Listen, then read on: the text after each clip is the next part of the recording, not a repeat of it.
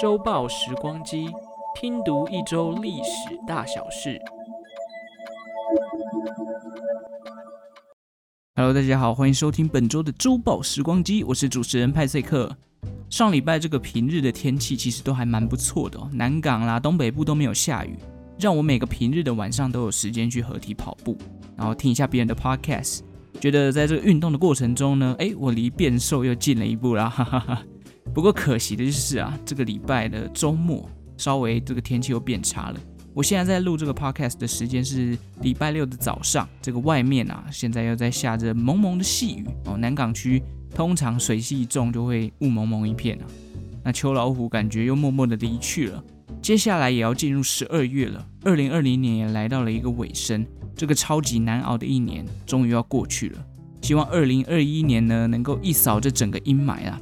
那今天是十一月二十三号，礼拜一，也是日本的勤劳感谢日，又被称之为日本的感恩节了。它的重点呢，在于感谢人民的辛苦付出。这天呢，刚好也是这个日本的休假日哦，所以很多人在礼拜一的时候，不妨就来感谢一下自己身边辛苦付出的人。这个不管是爸爸妈妈、老公老婆。哦，还是你的同事等等之类的，都可以感谢一下他们啊。如果你觉得自己很辛苦也很累哦，礼拜一上班很累的话，记得也要感谢一下自己哦，为了这个家庭付出什么之类的啊，也感谢一下这个派翠克录这个 podcast 给大家听啦。当然，当然，派翠克也要感谢所有的听众们，愿意在礼拜一的早上花时间通勤的时候听我的节目。所以，如果你要感谢的人很多太多的话，那么就谢天吧哦，谢天谢地的概念了。好，但今天那个派翠克主要要分享的故事不是什么感恩节啊，我们今天要来聊聊劫机事件。今天要分享的这个劫机事件呢，是发生在一九九六年的十一月二十三号，一架伊索比亚的航空九六一号班机，因为三名寻求政治庇护的男子在飞机升上高空时发动了劫机，过程中因为飞机的燃油耗尽，无法及时飞到机场的跑道上。而在海上坠毁，造成机上人员共一百二十五人死亡。那么，我们就开始回顾这一起事件吧。一九九六年十一月二十三日这一天，天气晴朗。伊索比亚航空九六一号班机今天预计将从伊索比亚的阿迪斯阿巴贝机场飞往象牙海岸，过程中总共会分为两阶段的飞行，以肯亚的首都奈洛比为中继点，进行一次飞机的加油。因此，当天的飞机起飞时，它的油量并没有加满，仅仅只有第一段航程的分量。负责这趟飞行的机长，他的经验非常丰富，名为阿巴特。在此事件发生之前呢，已经有超过一点一万个飞行小时的经验了。而副机长麦库里亚也有六千五百个小时的飞行经验值。就在这个看似日常的飞行工作里面，九六一号班机从阿迪斯阿巴贝机场正式升空。当飞机航行至肯亚境内时，突然有三名男子直接推开了空姐，直冲驾驶室而去，并劫持了客机。他们来到驾驶室，先是将副驾驶痛打了一顿，之后便对机长声称他们手上握有炸弹，并且要求机长将飞机开往澳洲，否则他们就把飞机给炸了。事实上，九零年代的非洲地区是非常动乱的。尤其伊索比亚当年的内战不断，各种政权啊和争取民主的革命天天都在上演。距离一九九三年伊索比亚独立也不过三年的时间，各地还在动荡的情况。也正因为如此，劫机事件在九零年代是很频繁在发生的。根据统计，一九九零年到一九九六年期间呢，当地就发生过十次的劫机事件。而阿巴特机长自己更是经验老道，说这个经验老道还蛮奇怪的。但是呢，他在这一次的事件当中呢，他已经经历过两次的劫机事件了，而且都平安无事。因此，他可能觉得面对第三次的劫机不需要太紧张，就冷静的应对就好了。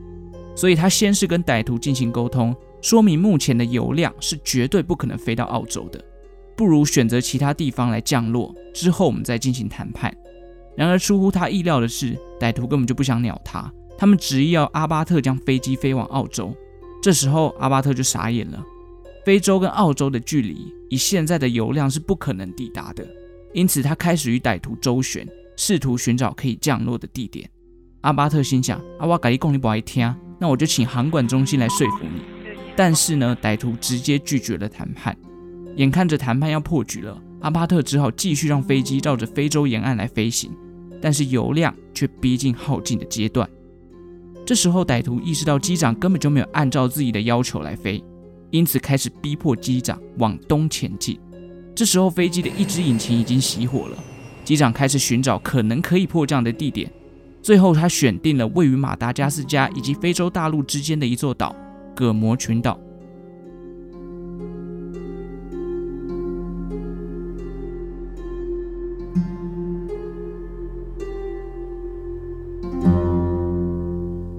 葛摩群岛是由四个岛屿所组成的，主要的人口为非洲裔以及阿拉伯裔。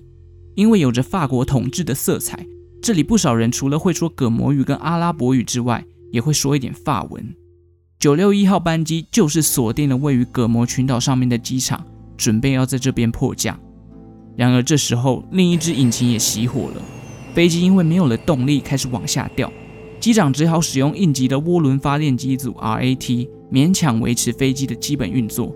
然而在这个情况之下，仍然无法改变一些液压系统的操作。没有动力的液压系统会变得很重，而且很难控制。因此，飞机还是在快速的下降当中。此时的阿巴特机长也顾不了这么多，开始透过广播告诉乘客现在的情况，并且希望乘客可以伸出援手，一起制服歹徒。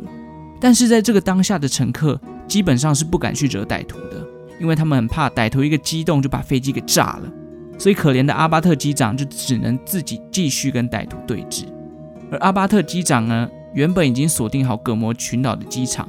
但因为歹徒认为说机长没有经过他的允许就对乘客广播，他们就恼羞成怒，开始出手干扰阿巴特的操作。原本维持稳定的滑行，这个飞机瞬间就大乱了。而阿巴特也因为要阻止歹徒的攻击跟骚扰，失去了原本已经掌控好的飞行方向，使得在危急关头的时候，阿巴特找不到飞往机场的路线。眼看着飞行的高度越来越低，阿巴特只能舍弃机场。选择在距离海滩五百公尺以外的海上进行迫降。迫降前，他再次广播提醒乘客要穿上救生衣，并且不要先充气。可是因为有一些自乱阵脚的乘客，看着窗外距离海平面跟陆地越来越近，已经完全不理会机长所说的任何提醒，擅自自己先充满了救生衣的气。没有多久，九六一号班机就在水面上急速俯冲，坠海后机身四分五裂，机舱也随之进水。那些已经先把救生衣充饱气的人，因为没有办法沉到水下去解开扣在身上的安全带，而活活溺死在机舱。部分的人则是游到水下的舱门进行逃生。九六一号班机坠海的画面也被葛摩岛沙滩上的游客给捕捉了下来。如果有兴趣看这个画面的话，我会放在粉丝团的贴文的留言下方，大家有兴趣可以去看看，非常的惊悚。那画质很差也不要怀疑啦啊，因为这那个年代嘛。